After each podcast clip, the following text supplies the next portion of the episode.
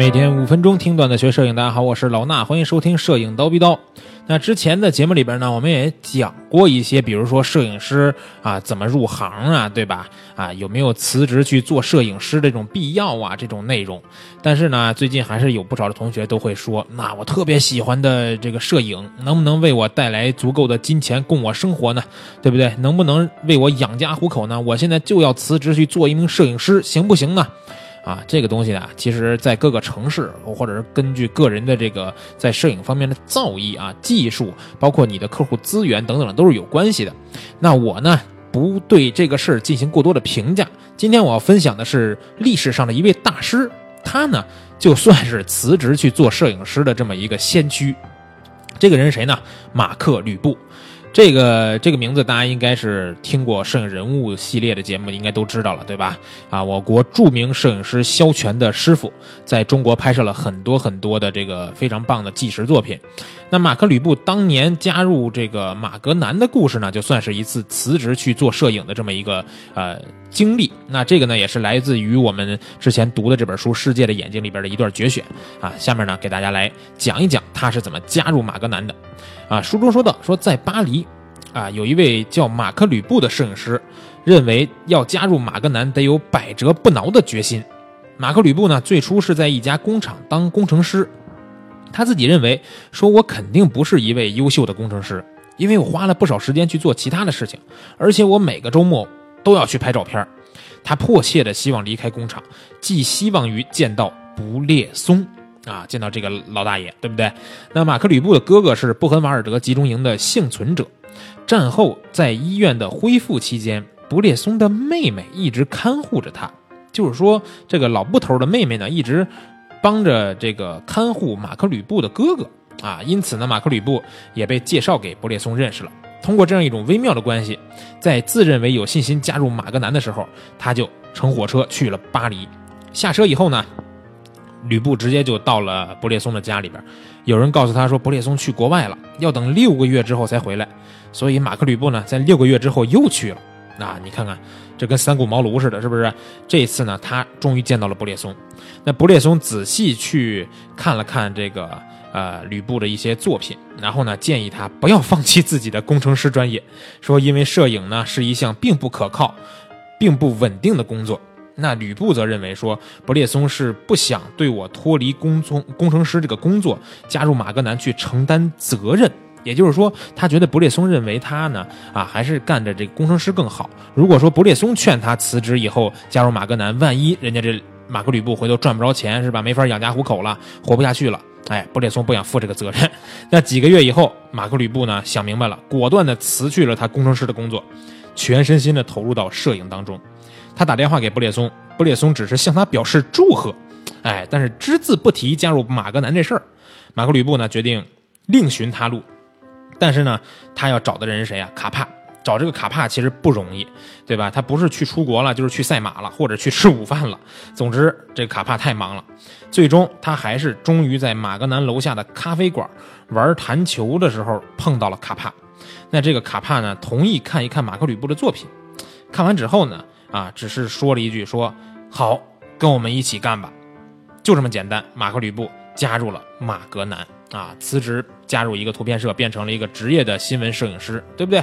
那其实马克吕布后来在这个他自己在巴黎的一个公寓当中接受采访的时候，也说过他刚加入马格南时候的一些事儿啊，他自己是这么说的，他说：“当我被吸收进马格南以后呢，我曾经分别向马格南的四个创始人请教。”布列松一本正经的告诉我说：“不要太细致去的去听这个西摩的建议啊，西摩也是一个创始人。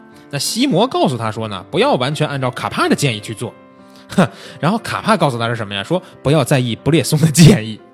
因此啊，这个吕布把他们的话归纳之后，去见了乔治罗杰，并告诉这个罗杰说，这些人都跟他说了什么。罗杰跟他说：说你谁的也不要听，就听我的就行了。